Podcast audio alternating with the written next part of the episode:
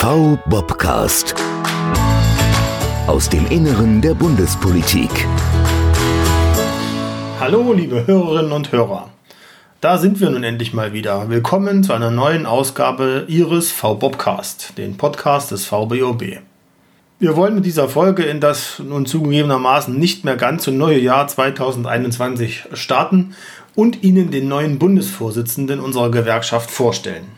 Seine Vorgängerin Rita Berning legte ihr Amt aus gesundheitlichen Gründen leider zum November des letzten Jahres nieder, sodass hier in diesen ohnehin schwierigen Corona-Zeiten eine Nachwahl notwendig wurde. Für solche Wahlen ist eigentlich das höchste Gremium unserer Gewerkschaft, der sogenannte Vertretertag, der alle vier Jahre zusammenkommt, zuständig.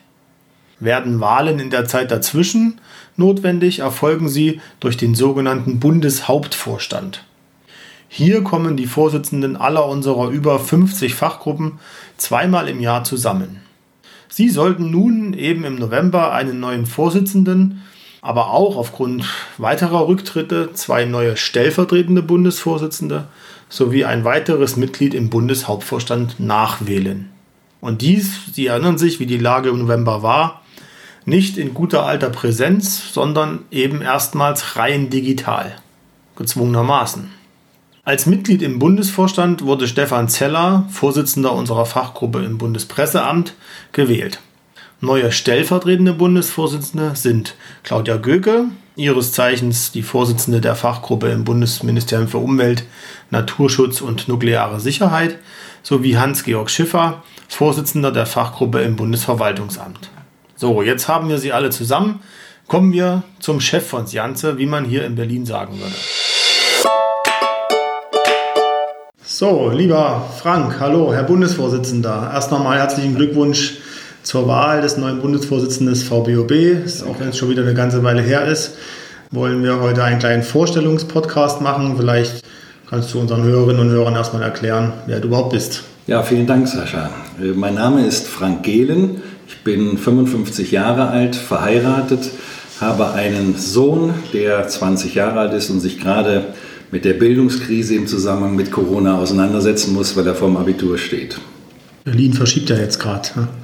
die Abiturprüfung, haben wir heute gehört. Ja, genau. Ende genau. Nicht, ja. Vielleicht nur kurz, was für eine Karriere blickst du zurück oder was hast du schon für Stationen im öffentlichen Dienst überlebt, durchlebt, erlebt?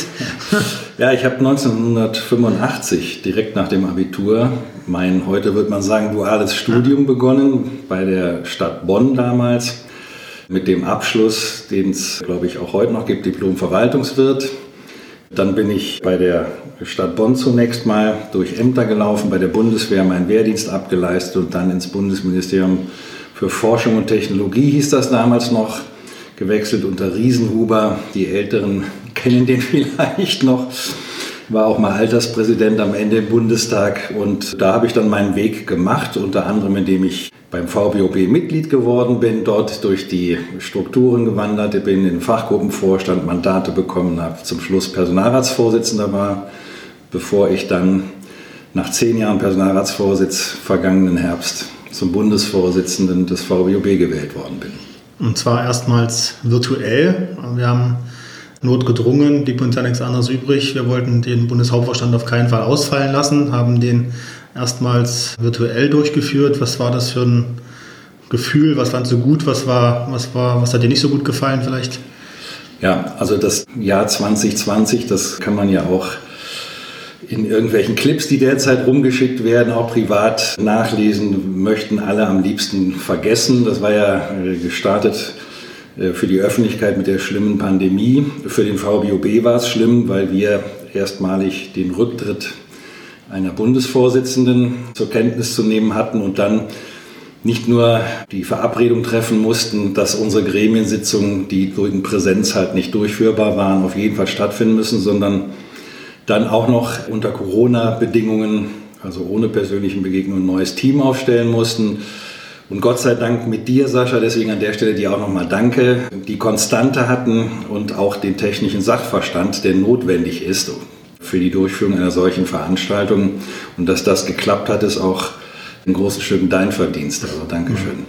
Was hast du dir vorgenommen? Also 2022 im nächsten Jahr ist ja dann der reguläre Gewerkschaftstag. Bis dahin haben wir eine gewisse Zeit vor uns. Was hast du dir auch vielleicht darüber hinaus vorgenommen? Ja, dadurch, dass ich jetzt Bundesvorsitzender quasi während der laufenden Amtszeit geworden bin, bleibt mir natürlich nicht so viel Zeit, um noch neue Ansätze zu finden. Ich bin aber froh, dass der neu gewählte Bundesvorstand mit mir einer Meinung ist, dass eins unserer Ziele sein muss, jetzt den Schulterschluss mit allen, nicht nur Gremien, sondern auch den Mitgliedern im VBOB zu suchen und dass wir ein paar neue Impulse setzen können. Meine Amtszeit möchte ich gerne unter die Überschrift Nähe ist unsere Stärke, das ist unser Slogan als Gewerkschaft, eben auch insbesondere nach innen zu verdeutlichen. Ich möchte gerne mit allen Mitgliedern ins Gespräch kommen. Deswegen habe ich den Mitgliedern auch nach meiner Wahl mal einen Brief geschrieben, in dem ich das auch angekündigt habe.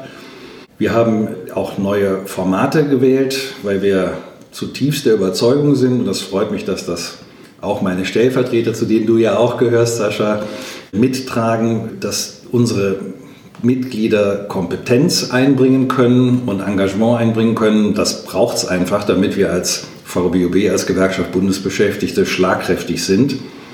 Und Kompetenz kann man tatsächlich bei Gewerkschaften idealerweise auch in den gewerkschaftlichen Themen verorten. Deswegen haben wir im Moment Kompetenzteam Tarifrecht angelegt und ein Kompetenzteam Beamten- und Versorgungsrecht. Damit starten wir, das ist noch nicht der Schluss. Aber das ist meine Hoffnung, dass wir zum Gewerkschaftstag, das war deine Frage, im nächsten Jahr mit einer neuen Grundstimmung, Grundeinstellung und einem neuen Aufbruch quasi als VBOB auch wahrgenommen werden können. Was hat dir vielleicht in diesem virtuellen Format nicht so gut gefallen? Ja, selbst wenn eine Sache am Ende gut ausgeht, weil man alle notwendigen Beschlüsse erreichen konnte, die man braucht, um weiterarbeiten zu können. Es fehlt natürlich das persönliche Miteinander, das, das Zueinanderkommen, das Miteinander reden können.